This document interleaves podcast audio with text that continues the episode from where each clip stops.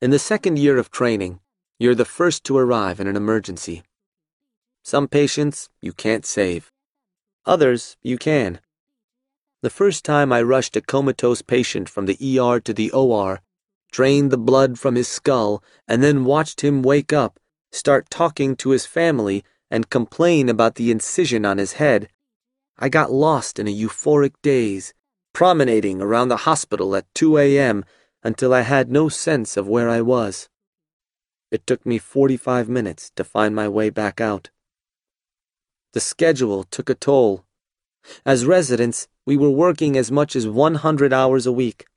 Though regulations officially capped our hours at 88, there was always more work to be done.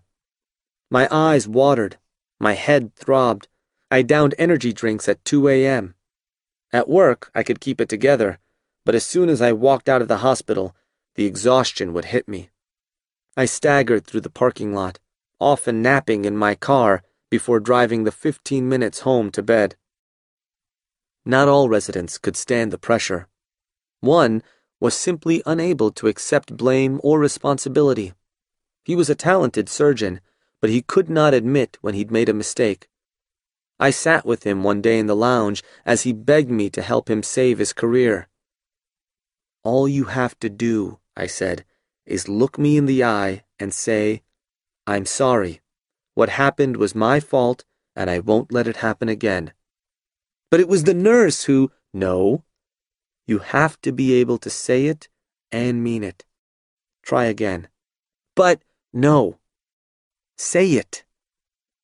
This went on for an hour before I knew he was doomed. The stress drove another resident out of the field entirely. She elected to leave for a less taxing job in consulting. Others would pay even higher prices. As my skills increased, so too did my responsibility. Learning to judge whose lives could be saved, whose couldn't be, and whose shouldn't be requires an unattainable prognostic ability. I made mistakes. Rushing a patient to the OR to save only enough brain that his heart beats, but he can never speak. He eats through a tube, and he is condemned to an existence he would never want. I came to see this as a more egregious failure than the patient dying.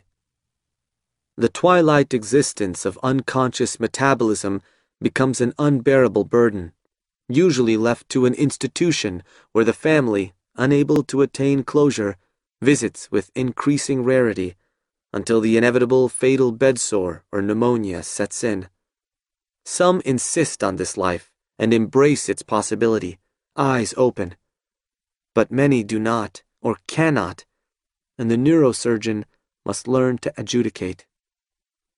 I had started in this career, in part, to pursue death, to grasp it, uncloak it, and see it eye to eye, unblinking.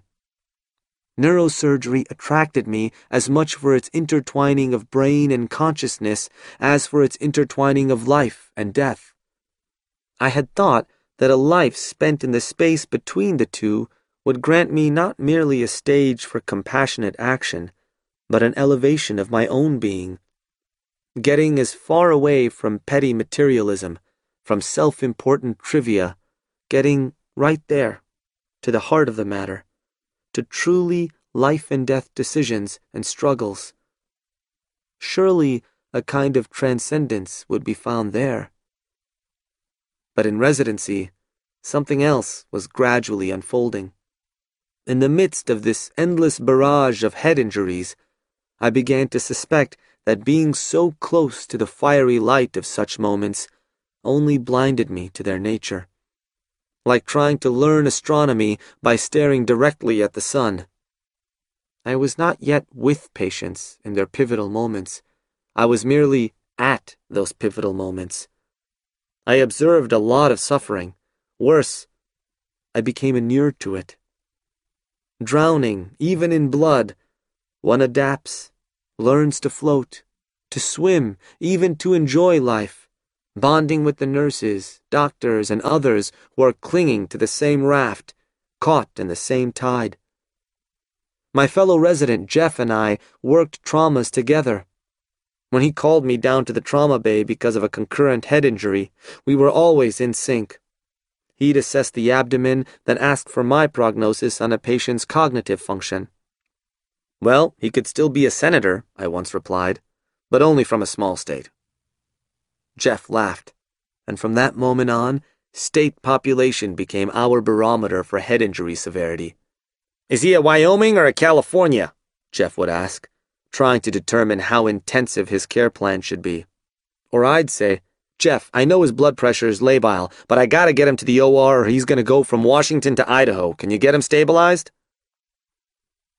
In the cafeteria one day, as I was grabbing my typical lunch, a Diet Coke and an ice cream sandwich, my pager announced an incoming major trauma.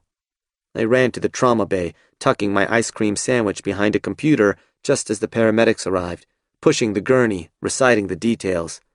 22 year old male, motorcycle accident, 40 miles per hour, possible brain coming out his nose. I went straight to work, calling for an intubation tray, assessing his other vital functions. Once he was safely intubated, I surveyed his various injuries the bruised face, the road rash, the dilated pupils. We pumped him full of mannitol to reduce brain swelling and rushed him to the scanner. A shattered skull, heavy diffuse bleeding. In my mind, I was already planning the scalp incision, how I'd drill the bone, evacuate the blood. His blood pressure suddenly dropped. We rushed him back to the trauma bay, and just as the rest of the trauma team arrived, his heart stopped. A whirlwind of activity surrounded him. Catheters were slipped into his femoral arteries, tubes shoved deep into his chest, drugs pushed into his IVs, and all the while, fists pounded on his heart to keep the blood flowing. After 30 minutes, we let him finish dying. With that kind of head injury, we all murmured in agreement, death was to be preferred. I slipped out of the trauma bay just as the family was brought in to view the body. Then I remembered my Diet Coke, my ice cream sandwich, and the sweltering heat of the trauma bay. With one of the ER residents covering for me, I slipped back in, ghost like, to save the ice cream sandwich in front of the corpse of the son I could not. Thirty minutes in the freezer resuscitated the sandwich. Pretty tasty, I thought, picking chocolate chips out of my teeth as the family said its last goodbyes. I wondered if, in my brief time as a physician, I had made more moral slides than strides. A few days later, I heard that Lori, a friend from medical school, had been hit by a car and that a neurosurgeon had performed an operation to try to save her. She'd coded, was revived, and then died the following day. I didn't want to know more. The days when someone was simply killed in a car accident were long gone.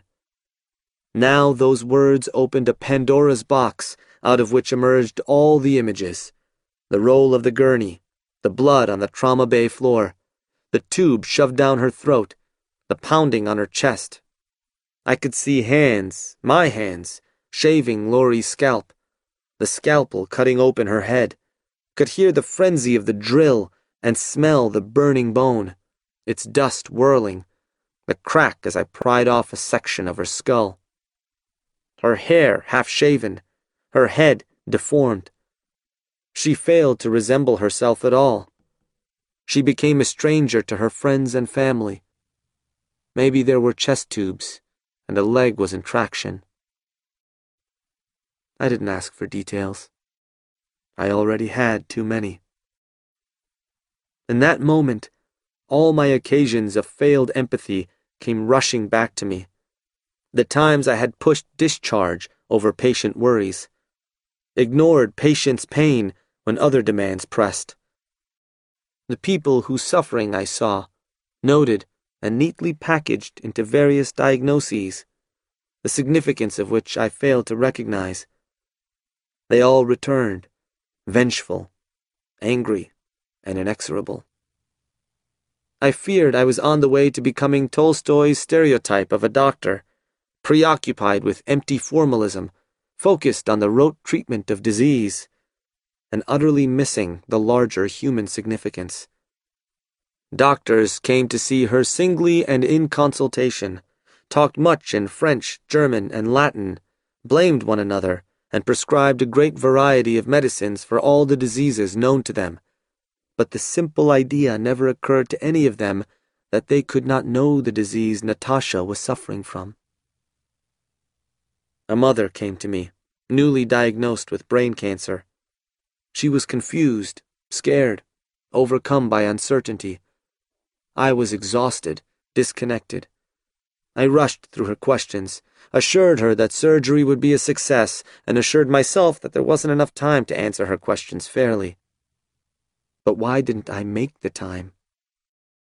A truculent vet refused the advice and coaxing of doctors, nurses, and physical therapists for weeks.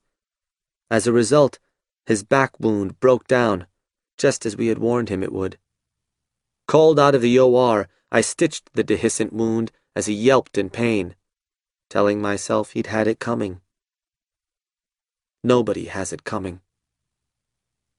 I took meager solace in knowing that William Carlos Williams and Richard Selzer had confessed to doing worse, and I swore to do better.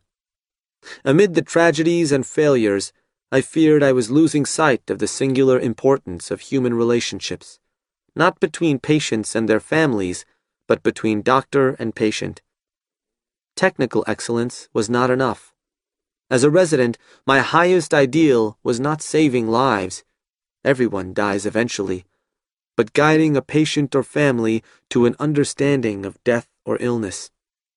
When a patient comes in with a fatal head bleed, that first conversation with the neurosurgeon may forever color how the family remembers the death. From a peaceful letting go, maybe it was his time, to an open sore of regret. Those doctors didn't listen, they didn't even try to save him. When there's no place for the scalpel, words are the surgeon's only tool. For amid that unique suffering invoked by severe brain damage, the suffering often felt more by families than by patients. It is not merely the physicians who do not see the full significance. The families who gather around their beloved, their beloved whose sheared heads contained battered brains, do not usually recognize the full significance either. They see the past the accumulation of memories, the freshly felt love, all represented by the body before them. I see the possible futures, the breathing machines connected through a surgical opening in the neck, the pasty liquid dripping in through a hole in the belly, the possible long, painful, and only partial recovery, or, sometimes more likely, no return at all of the person they remember. In these moments, I acted not as I most often did, as death's enemy, but as its ambassador.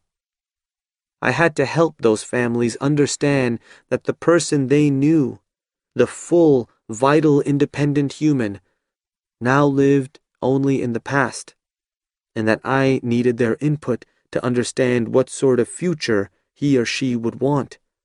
An easy death, or to be strung between bags of fluids going in, others coming out, to persist despite being unable to struggle. Had I been more religious in my youth, I might have become a pastor, for it was the pastoral role I'd sought.